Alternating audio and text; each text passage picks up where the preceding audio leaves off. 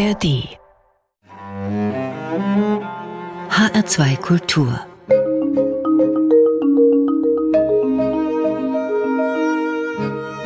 Doppelkopf Am Tisch heute mit der Biologin und Wissenschaftsjournalistin Caroline Ring. Gastgeberin ist Nicole Abraham.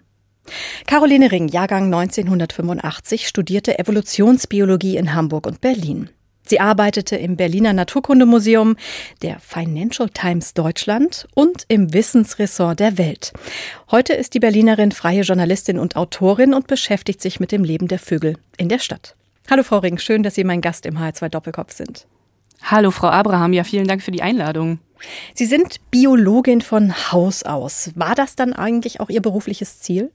Also es ist immer so ein bisschen zweigeteilt gewesen. Ich bin super gerne Naturforscherin gewesen, aber ich wollte auch gerne äh, Wissenschaftsjournalistin werden und bin auch manchmal immer noch so ein bisschen hin und her gerissen, was ich eigentlich lieber sein möchte. Aber aktuell bin ich Wissenschaftsjournalistin und bin da auch echt zufrieden drin.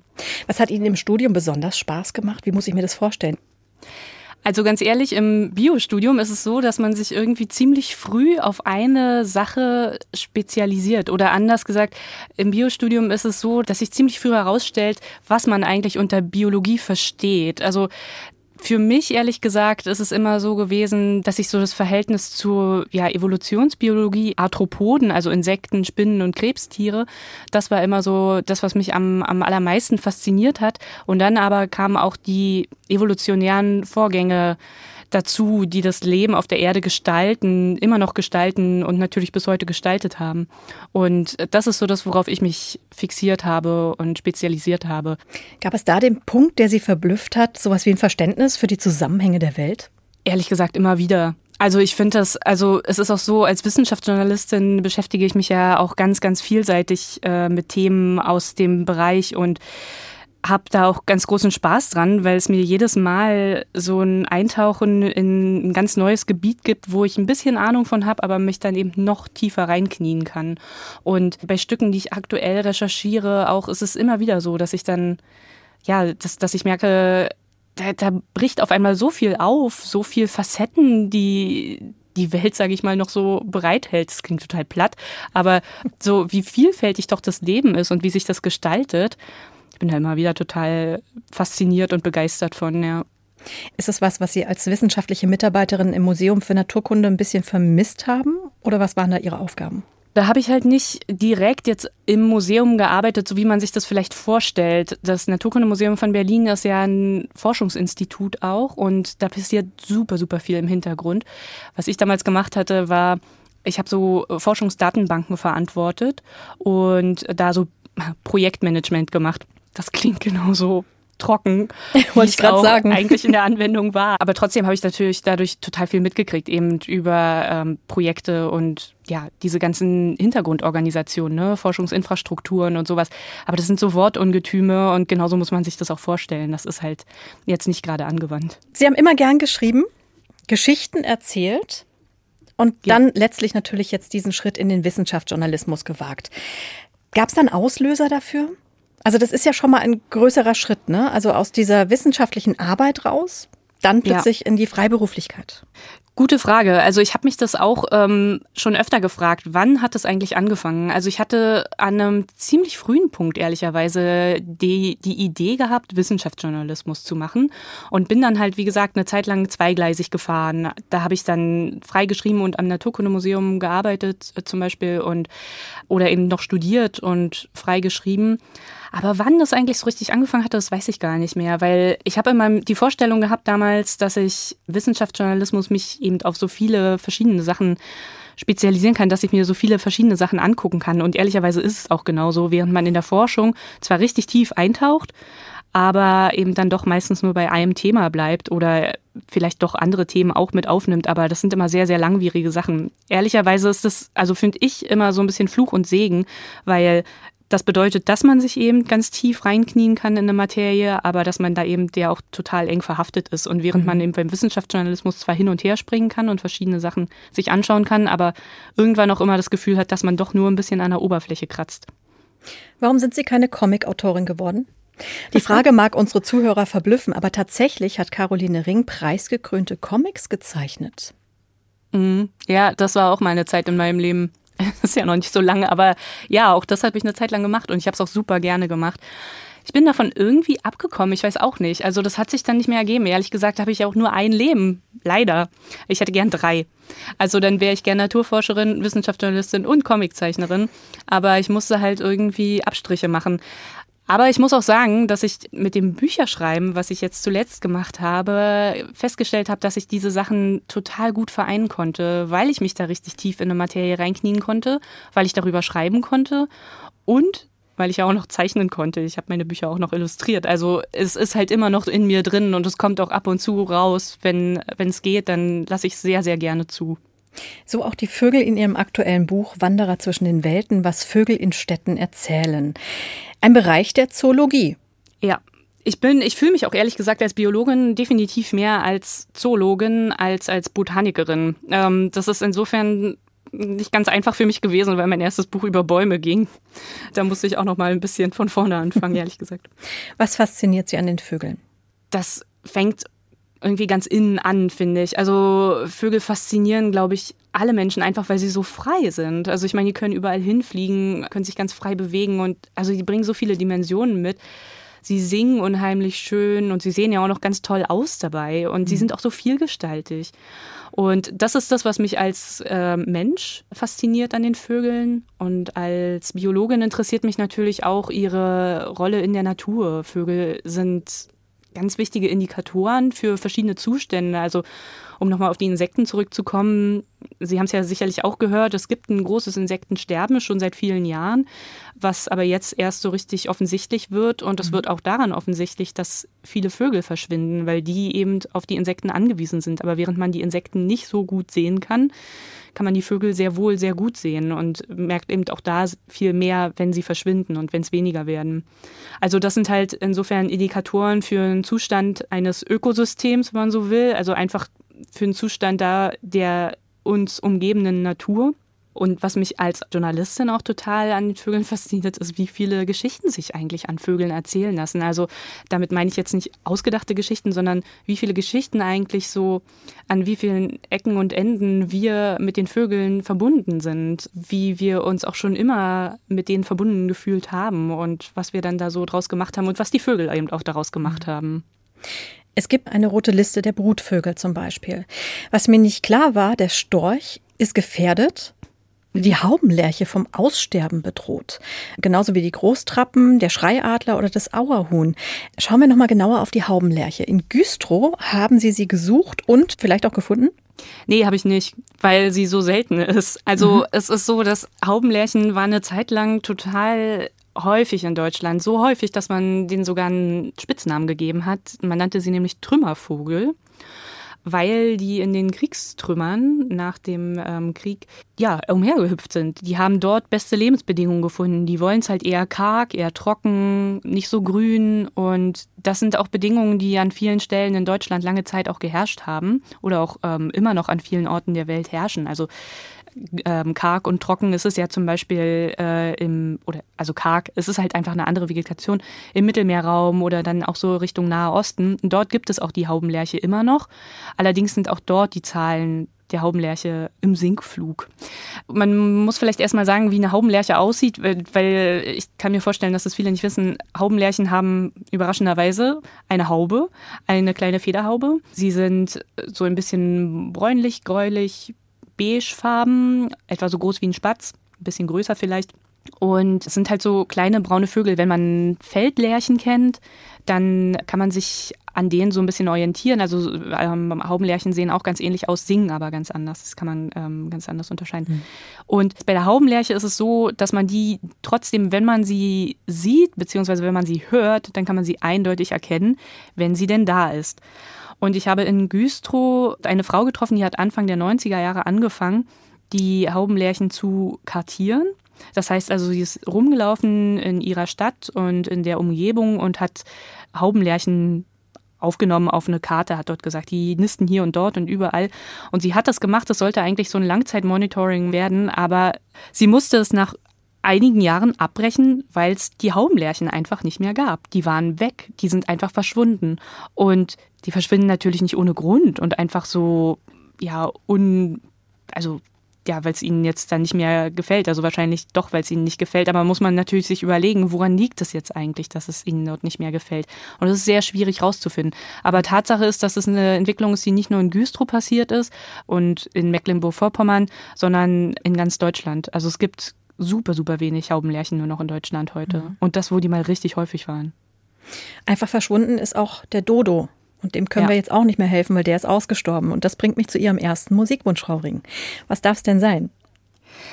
Ja, ich hatte mir äh, gewünscht von Gerhard Schöne, das heißt Dodo in die anderen. Es ist eigentlich ein, ich glaube, ein halbes Kinderlied. Ich habe es auf jeden Fall gehört, als ich ein Kind war. Und ja, ich komme halt aus Ostdeutschland, da lässt sich die Herkunft auch nicht leugnen, dann ehrlich gesagt. Ich muss da immer öfter dran denken, ähm, wenn ich ja, mich mit solchen Themen wie Aussterben und Biodiversitätskrise, auch so ein Wort ungeheuer, wenn ich mich damit beschäftige, dann denke ich öfter an dieses Lied und weil es da darum geht, was eigentlich so verloren geht und was verloren gegangen ist, was einfach unheimlich schön war und auch nicht wiederkommen wird.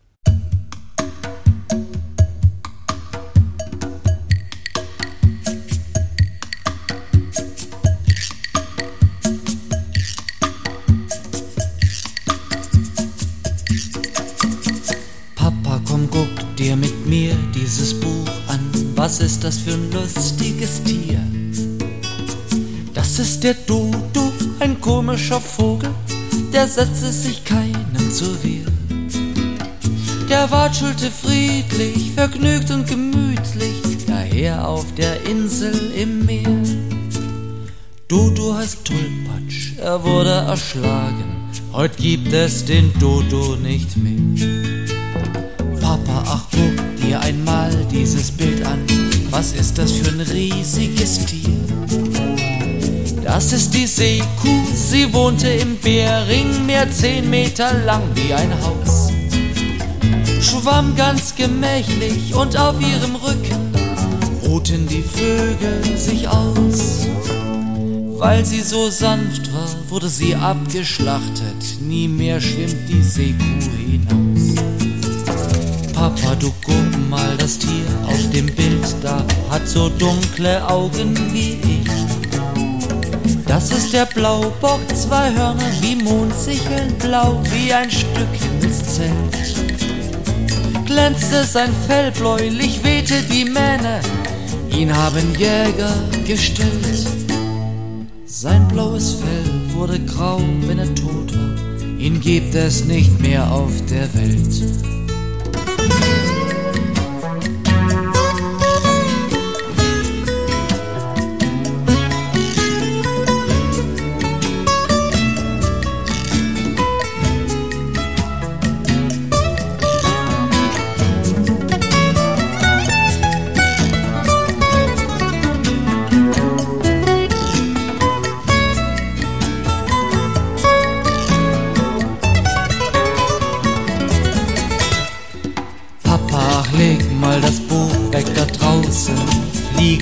Wildgänse fort.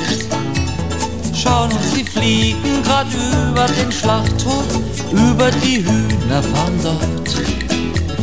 Hinüber Jagdrevier, Kälbermaststelle, hinüber'n Schweinetransport. Wink ihnen nach, vielleicht kommen sie wieder, vielleicht bleiben sie für immer fort.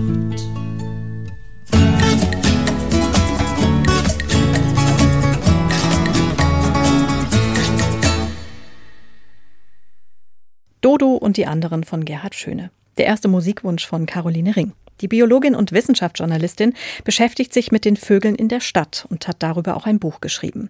Wanderer zwischen den Welten, was Vögel in Städten erzählen. Frau Ring, was erzählen Vögel in Städten denn?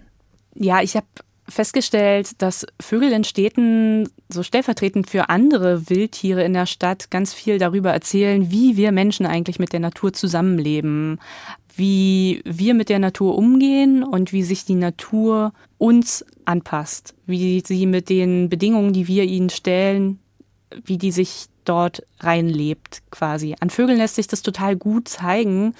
Es gibt nämlich viele Vogelarten, die auf Menschen mittlerweile sogar angewiesen sind. Die mhm. heißen Gebäudebrüter und dazu zählen zum Beispiel der Spatz, den man ja kennt, oder aber auch äh, der Mauersegler, Turmfalke. Die, das steht ja schon im Namen. Also der Spatz heißt ja auch eigentlich Haussperling. Es ist so, dass sich aber auch andere Vögel zu uns gesellt haben über die Zeit. Da lässt sich total gut dran zeigen, ja, wie sich eben das Leben auf der Erde verändert unter den Bedingungen, die wir Menschen schaffen und eben auch, wie sie verschwinden. Stichwort Taubenlerche nochmal. Mhm. Und ich bin dafür quer durchs Land gereist, war in verschiedenen Städten und habe eben auch mit ganz vielen verschiedenen Leuten darüber gesprochen. Das war sehr spannend. Was finden Sie denn vor, was ein wichtiger Lebensraum für die Vögel ist? Also neben den Häusern. Was gibt es denn noch, was wir Menschenvögeln bieten, dass man quasi in Städten leben muss?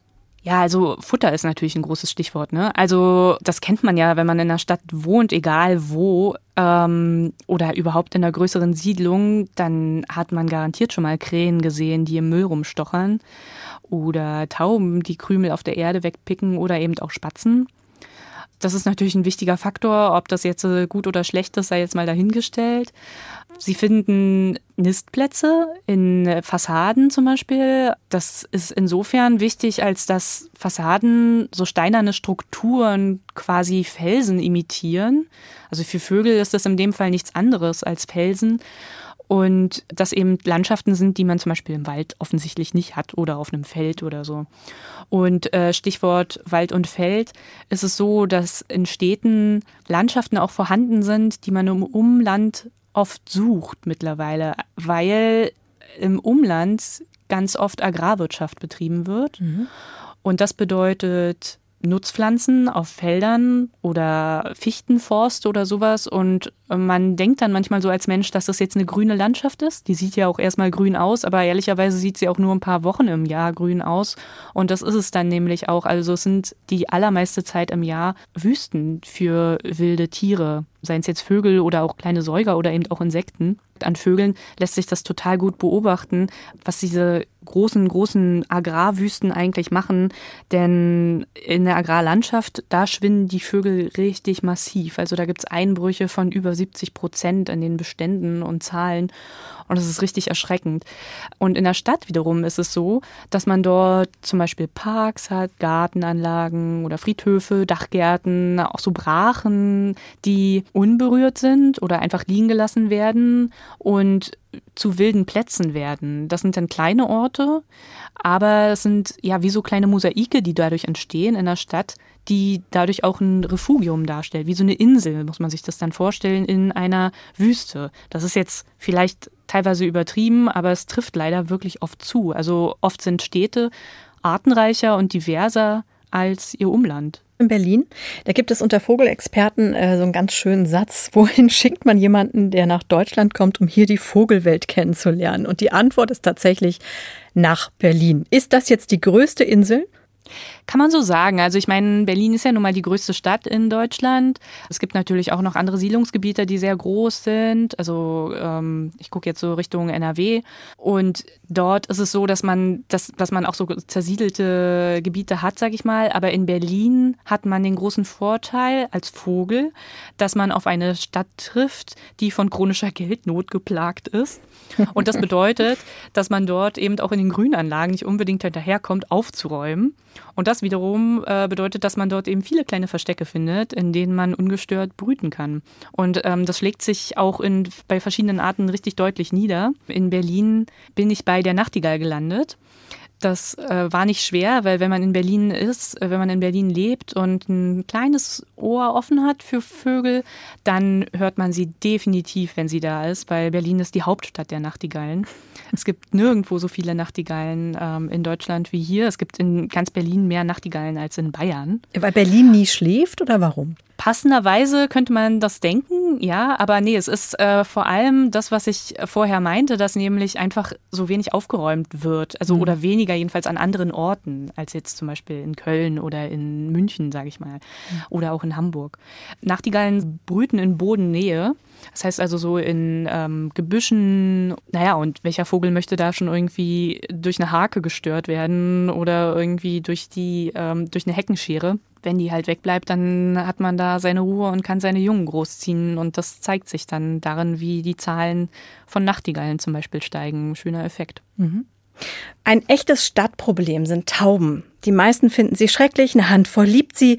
Fühlt sich die Taube in der Stadt eigentlich wohl? Oder können wir Menschen für unseren Seelenfrieden noch ein bisschen was tun? Ja, das ist eine gute Frage. Ich fange mal bei den Tauben an. Man könnte eigentlich denken, dass es den Tauben gut geht in der Stadt. Es sind immerhin evolutionsbiologisch gesehen Felsentauben. Das heißt, da sagt schon der Name, wo sie eigentlich herkommen, nämlich von Felsen. Die haben ursprünglich im Mittelmeerraum gelebt oder leben auch immer noch wilde Felsentauben. Allerdings ist es so, dass die domestiziert wurden durch Menschen ganz lange Zeit, zum Beispiel als Briefträger, ähm, als Postboten. Und dann sind sie verwildert in Städten und in Siedlungsgebieten und finden sich dort super zurecht, weil sie eigentlich die richtigen Lebensbedingungen finden für sich. Also das heißt Nistplätze an felsenähnlichen Strukturen und das ist ja auch das, wo man Tauben sieht, in der Innenstadt zum Beispiel, in ähm, Stadtzentren, die betoniert sind oder an Bahnübergängen oder so. Weniger halt in Parks oder in Wäldern sogar. Mhm. Da findet man dann hingegen übrigens Ringeltauben aber das ist nochmal ein anderes Thema. Mhm. Allerdings ist es auch so, dass naja, äh, der Lebensraum Stadt jetzt natürlich trotzdem künstlich ist, auch für die Tauben und das Futter, was sie dort vorfinden, Menschenfutter ist und nicht unbedingt Taubenfutter. Das bedeutet, dass das Futter, was sie kriegen, das können sie nicht richtig gut verwerten und dann kommt zu diesem ja schlimmen Kot von den Tauben, der ähm, ja einfach nicht schön ist, den man nicht haben möchte, der aber auch anzeigt, dass es den Tauben nicht gut geht. Mhm. Es gibt Möglichkeiten, den Tauben zu helfen und dazu zählt, sie nicht zu füttern. Damit es den Tauben besser geht, gibt es an vielen Städten Projekte, in denen ja, Taubenschläge eingerichtet werden. Moderne Taubenschläge und dort finden die, die Tauben ordentliche Nistplätze und auch gutes Futter. Und was dort auch gemacht wird, dort werden ihre Eier, die sie in ihre Nester legen, ausgetauscht durch Gipseier. Wenn man nämlich die Eier sonst einfach nur wegnehmen würde, was man vielleicht auch denkt, äh, wenn man eine Taube auf dem Balkon hat, die sich dort eingenistet hat, dann denkt man manchmal vielleicht, ich nehme dir jetzt das Ei weg und gut ist. Ähm, dann legt die eins nach. Und wenn man die aber durch Gipseier austauscht, dann bleiben die Tauben dort noch ein bisschen länger drauf sitzen, denken, sie brüten ihr Ei aus, da kommt aber nichts raus, aber in dem Moment hat man diesen Brutprozess einfach verlangsamt und es gelingt, die Population in Schach zu halten. Das ist eine sehr schonende und auch sehr gute Methode, die auch super funktioniert an vielen Orten. Aber wie gesagt, das funktioniert halt nicht, wenn man Tauben an anderen Orten füttert, weil sie nämlich in dem Moment von solchen wichtigen und richtigen Taubenschlägen weggelockt werden. Mhm. Welche Vögel mögen Sie denn am liebsten? Ich hab's, also mit den Vögeln so ein bisschen wie wenn man immer sagt, ja, meine Lieblingseissorte ist Vanilleeis. Äh, mein Lieblingsvogel, äh, wenn man so will, wäre dann die Amsel. Ähm, auch so eigentlich, ich sag mal 0815 Vogel, wenn man jetzt erstmal so drüber nachdenkt, weil eben der so allgegenwärtig vorkommt. Aber ich mag Amseln echt ziemlich gern. Ich finde, die sehen total hübsch aus. Ich mag sie gerne beobachten. Ich finde es immer total lustig, wie die so über die Wiesen hüpfen, gucken und dann wieder in den Boden reinpicken. Und ich finde ihren Gesang ganz, ganz, ganz toll. Ähm, ich weiß, es gibt noch viele Vögel, die singen noch viel, viel abgefahrener und, ähm, und, und zweistimmig, was weiß ich, weltweit. Aber da kommt man ja nicht so hin. Ich finde, unter den Naturbegegnungen, die man bei uns unmittelbar haben kann, finde ich Amsel schon richtig vorne dabei. Dabei lebt die Amsel noch gar nicht so lange in Städten. Ja, das ist zum Beispiel eine Geschichte, die ich recherchiert hatte. Amseln galten nämlich vor 250 Jahren erstaunlicherweise noch als scheue Waldvögel und die haben dann vor etwa 200 Jahren einen Sprung gemacht in Siedlungsgebiete, in städtische Räume und das ist ziemlich verblüffend, weil heute ist es so, dass man Amseln eigentlich fast nur in Menschennähe trifft. Ja. Also es gibt auch immer noch die Waldamsel, aber es sind wesentlich weniger geworden als Stadtamseln. Weniger heißt nicht, dass die Amseln jetzt irgendwie bedroht wären. Ganz im Gegenteil. Also es gibt wirklich sehr viele Amseln. Es ist nämlich so, dass der häufigste Vogel in Deutschland ist übrigens auch nicht die Taube und auch nicht die Krähe und erst recht nicht der Spatz, sondern es ist die Amsel. Mhm. Ist denn die Amsel dann so eine Art Kulturfolger, kann man das so sagen? Kann man schon sagen, ja. Also Wobei es gibt noch andere Arten, bei denen das auch noch mehr zutrifft. Aber ähm, bei Amseln ist es tatsächlich so, dass die eben in die Städte gezogen sind. Übrigens auch wahrscheinlich wegen Hunger, weil sie im, in ihren alten Lebensräumen im Wald einfach weniger gefunden haben durch eine damals noch unkontrollierte Forstwirtschaft. Und in Städten haben sie sich dann wohlgefühlt. Und als die Menschen dann angefangen haben, sich doch mal darüber Gedanken zu machen, wie man einen Wald nachhaltig gestalten kann, da waren die Amseln schon umgezogen und dann haben sie sich gedacht, na naja, eigentlich müssen wir jetzt auch nicht nochmal zurück in, den, in unseren alten Lebensraum. In der Stadt hat man, sind wir zwar auch ziemlich vielen Gefahren ausgesetzt. Das ist auch nicht immer ganz spaßig, aber offensichtlich haben sie hier doch mehr Vorteile als Nachteile. Frau Ring, Zeit für einen weiteren Musikwunsch. Tanz bei Amsels. Ich finde allein schon den Titel ganz hervorragend. Also, das ist ein Stück von Heinz Thiessen. Und Heinz Thiessen bin ich auch begegnet bei der Recherche über die Amsel. Heinz Thiessen war nämlich ein ähm, Komponist, der sich ganz viel mit Vogelgesang auch auseinandergesetzt hat, insbesondere mit der Amsel. Und von ihm stammt auch ein Zitat, an das ich oft denke. Er hat nämlich gesagt, die Amsel wäre der höchste musikalische Vogel, den man bei uns treffen kann. Die Nachtigall mag ein Sänger sein, aber die Amsel wäre ein Komponist. Das hat damit zu tun, dass Nachtigallen, der Nachtigallgesang ist ja wirklich total, also der, der ist ja besungen, noch und nöcher, ähm, mhm. dieser romantische Vogel. Und Nachtigallgesang ist auch unheimlich zauberhaft. Aber Nachtigallgesang funktioniert auch immer nach festgelegten Strophen und die Vögel sind auch darauf erpicht, immer genau exakt diese Strophen zu singen. Das ist so genetisch bei denen festgelegt. Und es ist auch unter Nachtigallweibchen besonders sexy, wenn eine Strophe besonders sauber gesungen wird. Mhm. Deshalb ist es so, dass man Nachtigallen übrigens auch ziemlich gut erkennen kann als Mensch. Das ist ein guter Anfängervogel, sag ich mal. Aber das ist eben dadurch auch so, dass die Nachtigall letztlich immer das singt, was sie halt kann. Und Amseln hingegen, die improvisieren halt ständig. Also kein Amselgesang ist so wie ein anderer. Und eine Forscherin, die ich auch getroffen hatte, eine Nachtigall-Forscherin, die hatte mir dazu gesagt, und das fand ich ganz treffend, dass Amseln eher so die Jazzer sind. Das ist wirklich schön. Dann jetzt ja. von Heinz Thiessen Tanz bei Amsels.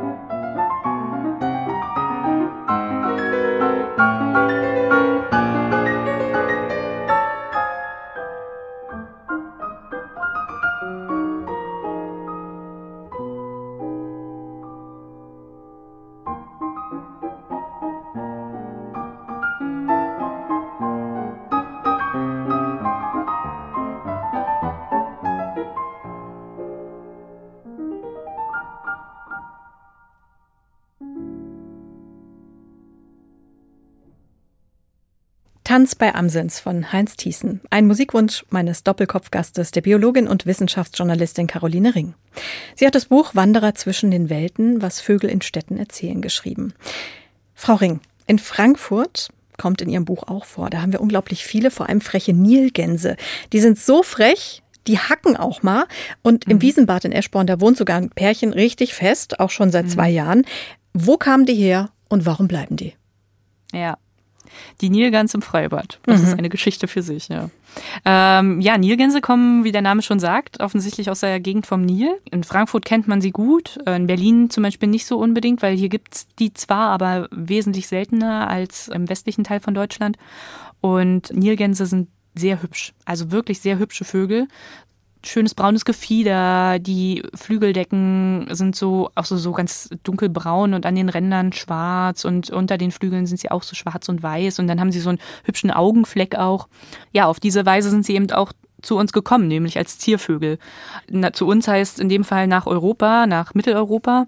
Ähm, und da ist passiert, was dann irgendwann immer mal passiert, wenn man sich Tiere, wilde Tiere in der Freiheit hält die sind ausgebüxt und haben sich aus den Niederlanden raus verbreitet, bis dann halt nach Deutschland und dort immer weiter. Ich habe so das Gefühl, Nilgänse, die nehmen sich einfach ihren Lebensraum ohne Rücksicht auf Verluste.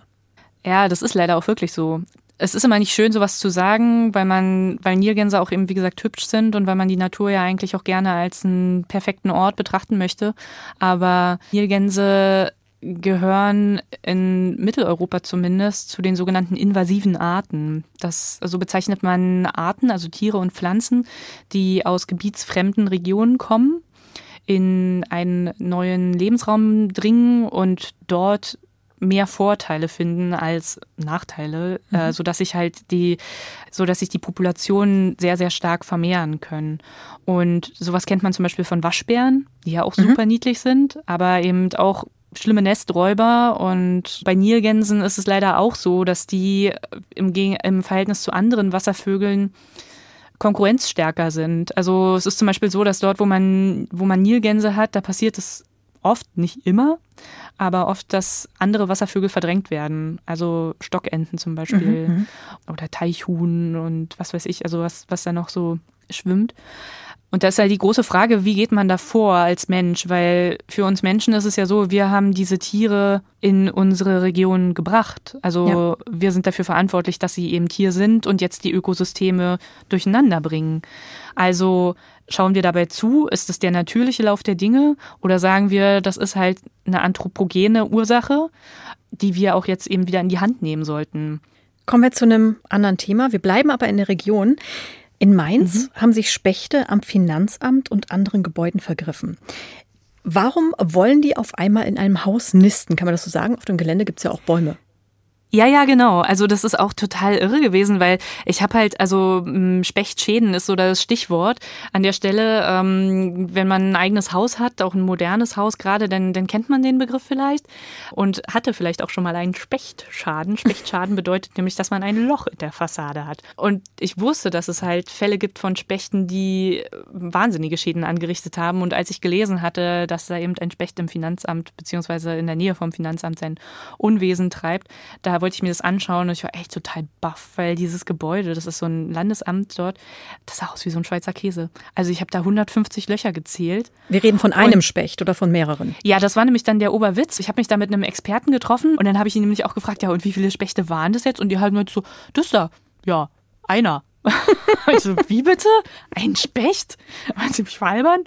Also, die Spechte, die stehen total drauf zu trommeln. Also, die singen nicht besonders schön, aber ähm, sie trommeln eben auch zur Kommunikation. Das ist für sie auch ein ganz wichtiger Programmpunkt. Ja, aber gibt es denn da keinen, ähm, also ein Baum muss doch beim Trommeln anders klingen als eine Hausfassade? Erstaunlicherweise nicht. Das ist es nämlich. Also die Spechte haben nämlich festgestellt, dass diese modernen Wärmedämmfassaden, dass die ziemlich gut klingen. Die klingen offenbar wie ein toter Baumstamm. Also geben super Klangkörper ab. Finden halt auch die Spechte. Der ist da rumgeschwirrt und natürlich hat er auch in den Bäumen getrommelt, die er da gefunden hat. Da waren nicht so viele, ehrlich gesagt, aber es gab sie. Aber noch viel besser fand er die Fassade. Und die hat er sich ordentlich vorgenommen, ja. Dann schauen wir jetzt nochmal auf die andere Rheinseite, Wiesbaden. Das kommt jetzt nicht in Ihrem Buch vor, aber Sie haben sicherlich von der Papageienkolonie gehört, die dort wohnt. In Köln gibt es auch eine. Das ist mhm. relativ vergleichbar, nehme ich an. Ja, genau. Also das ist so, das sind genau die gleichen Papageien. Also es ist auch immer so ein Ding, ähm, je nachdem, wenn man in Deutschland fragt, ne, sagen die einen irgendwie, wie? Es gibt Papageien in Deutschland? Ja, klar. Die anderen sagen, was? Die gibt's nicht überall?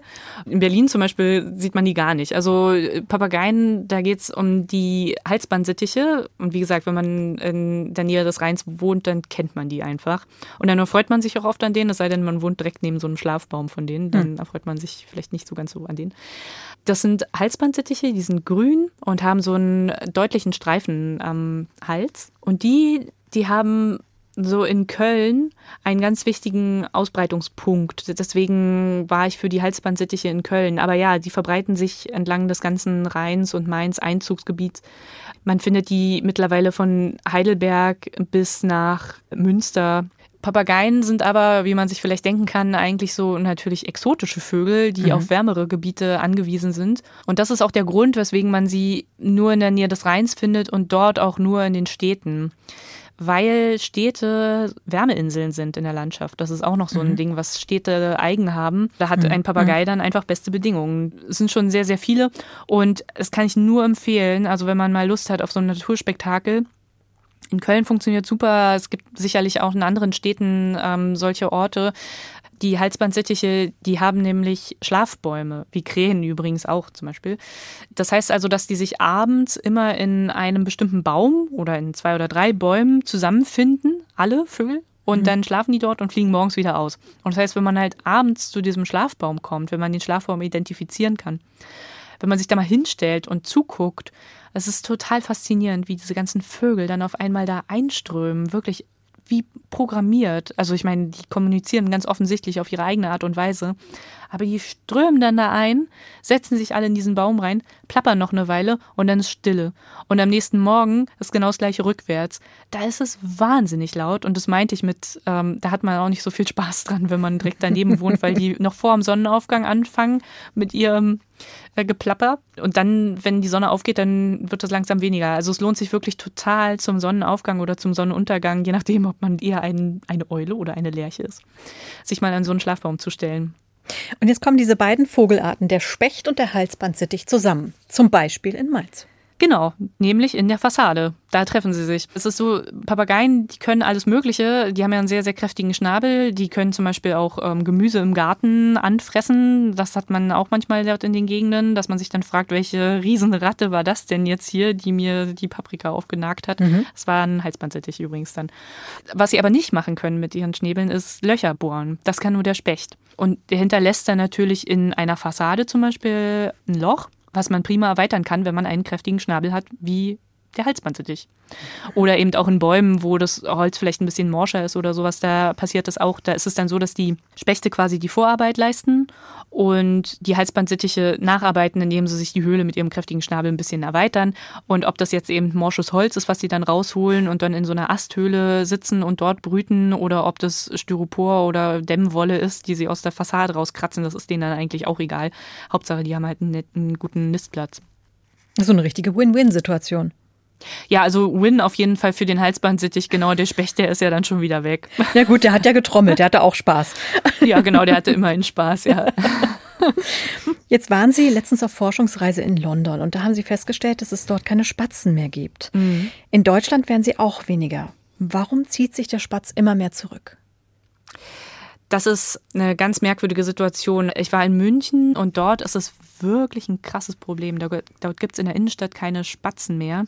Das liegt daran, dass dort einfach die Bedingungen für Spatzen unwirtlich geworden sind. Und Spatzen brauchen eigentlich nicht viel zum Leben und zum Überleben. Ich meine, die haben halt seit tausenden von Jahren haben die neben uns gelebt. Die sind wahrscheinlich auch erstmal einfach zu dem geworden, was sie sind, weil sie eben immer neben Menschen gelebt haben.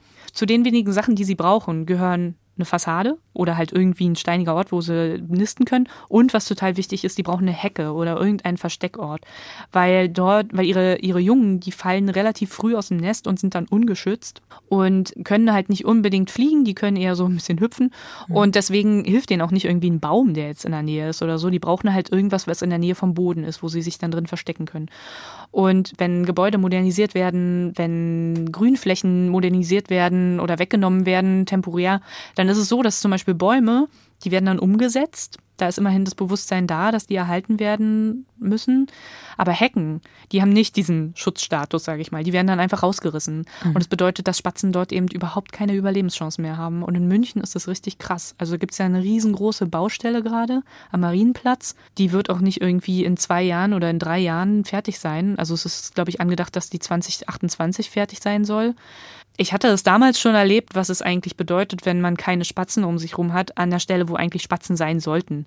Man kennt das ja so, dass man im Café sitzt und dann die Spatzen einem zu den Füßen die Krümel wegpicken genau. oder vielleicht sogar so frech sind, dass sie auf dem Teller rumspringen. Aber wenn man da mal drauf achtet, dann ist es gar nicht mehr so unbedingt. Und Sie sagten es, ich war in London jetzt kürzlich für eine Recherche. Da ging es nicht um Spatzen, aber ich hatte natürlich dieses Spatzenthema im Hinterkopf, weil ich wusste, dass es in London keine Spatzen mehr gibt und habe dann darauf geachtet und ich habe keinen einzigen gehört, keinen einzigen. Wenn man weiß, die könnten jetzt hier sein und dann sind sie es nicht, weil es so ein ganz alltägliches Geräusch auch ist. Und wenn man dann darauf achtet und es nicht hört, dann wird einem richtig mulmig auch. Hm. Spatzen sind ja ähnlich wie Mauersegler. Und da gibt es ein schönes Beispiel. Helga Brunnemann in Weimar, sie hat den Mauerseglern ein Zuhause gegeben. Genau, also Spatzen sind insofern ganz ähnlich wie Mauersegler, als dass sie fast genau die gleichen Nistplätze haben. Also Spatzen, die sind da noch ein bisschen variabler, aber Mauersegler, die nisten immer unterm Dach, im Dachkasten. Und das Problem ist, dass Mauersegler, die sind wie viele andere auch Zugvögel. Neun Monate im Jahr sind sie nicht bei uns, sind aber auf die Plätze bei uns total angewiesen, weil sie hier nisten. Das heißt, wenn sie nicht nisten können, dann können sie natürlich auch keine Küken großziehen. Klar. Und das Ding ist aber, dass man in den neun Monaten mit seinem Haus als Mensch alles Mögliche veranstaltet mitunter. Ne? Und da macht man sich nicht Gedanken über die Vögel, die vielleicht drei Monate da drin mal leben könnten. Und dann passiert dass man in der Zeit auf die Idee kommt, ich baue jetzt mal meinen Dachkasten aus. Ich modernisiere den mal, weil da sind nämlich eh so komische Löcher drin. Das mag ich nicht. Dann macht man die zu und dann kommt eines Tages äh, Mai der Mauersegler zurück und denkt sich, was ist denn hier los? Ich komme nicht mehr in mein Haus rein. Das ist, als würde man in Urlaub fahren und zurückkommen und dann wäre die Tür zu betoniert. Und in Weimar bin ich zu Frau Brunnemann gefahren, weil dort was ganz Tolles passiert ist. Der ist nämlich genau das aufgefallen, dass die Mauersegler weniger geworden sind, als dort die Häuser in der Innenstadt immer mehr modernisiert wurden. Und dann ist sie persönlich rumgelaufen und hat die Leute immer angesprochen, wenn sie eine Baustelle gesehen hat. Wie sieht's denn aus? Kann man hier nicht noch irgendwie was machen für die Mauersegler? Schauen Sie mal, wir haben hier Nistkästen, die kann man einbauen. Und das kann man übrigens auch immer noch machen. Mhm. Es gibt äh, Mauersegler-Nistkästen, die kann man einbauen in die Fassade. Es gibt auch für Spatzen übrigens auch so Nistkästen, die kann man auch einbauen. Das ist alles kein Hexenwerk. Das sieht auch echt nicht hässlich aus. Man tut aber den Vögeln damit was richtig, richtig Gutes. Und in Weimar war das dann so, dass das so gut gefruchtet hat, dass die Mauerseglerpopulation sich dort richtig gut erholt hat und dort wieder richtig viele vorhanden sind. Ganz die toll. Geschichte, finde ich, ist ein tolles Beispiel, wie Zusammenleben zwischen Mensch und Tier am besten funktioniert. Auf jeden Fall, ja. Also, Was können wir noch hat mir tun? Auch total gezeigt. Das Schöne ist eigentlich bei den Vögeln, man muss nicht viel tun. Also der größte Trick ist eigentlich gar nichts zu tun. Das bedeutet, äh, wenn man einen Garten hat oder irgendwie eine kleine Fläche Grün, über die man verfügt und wenn es auch nur ein Fensterbrett ist, dann setzt man da Pflanzen hin oder einfach nur einen Kasten und dann lässt man wachsen. Und äh, wenn man einen Garten hat, dann ist es wirklich das Allerbeste, den einfach mal ein bisschen verwildern zu lassen. Und das Allerschlechteste ist es, einen Kiesgarten daraus zu machen. Mhm. Wenn man halt nicht seinen ganzen Garten verwildern lassen will, dann ist es auch einfach schon richtig gut, wenn man anfängt mit einer kleinen Ecke, wenn man einfach mal eine Ecke verwildern lässt. Mhm. Dann eine Sache, die man echt nicht verachten darf, sind die eigenen Konsumentscheidungen, die man trifft. Es klingt halt auch total, klingt man immer wieder letzte Öko, wenn man sagt, kauf mal Bio. Aber ich hatte es ja eingangs erwähnt, in den Agrarlandschaften, da passiert der richtig, richtig schlimme Vogelschwund, der richtig schlimme Insektenschwund. Das liegt daran, dass dort den Insekten einfach keine Nahrung mehr zur Verfügung steht, dadurch, dass dort zu viel Pestizide und auch ähm, Herbizide eingesetzt werden. Mhm. Das bedeutet, wenn man also auf ökologische Landwirtschaft setzt, dann unterstützt man damit die Insekten und unterstützt auch gleichzeitig die Vögel. Und das ist nicht nur so ein Spruch, sondern es ist tatsächlich so. Frau Ring, wie wird sich unser Zusammenleben in Zukunft noch verändern? Mensch, Vogel. Das ist eine gute Frage. Also ich habe ja da Hoffnung. Ich glaube, dass es besser wird. Ich habe schon den Eindruck, dass sich das Bewusstsein für die wilde Natur und für die Probleme, die sie hat, bei den Menschen immer mehr ins Bewusstsein drängen. Das ist ja offensichtlich. Also ich meine, diese extremen Wetterlagen, die wir zum Beispiel jetzt immer häufiger haben, da stellt man sich ja schon auch dann die Frage, was macht das jetzt eigentlich mit der Natur um uns herum? Es gibt auch in, in der Landwirtschaft tatsächlich auch ein Bewusstsein dafür, dass der Einsatz von Düngemitteln zum Beispiel die Landschaften sehr stark verändert, dass das ein Problem ist ähm, für viele verschiedene Tiergruppen, auch für Vögel.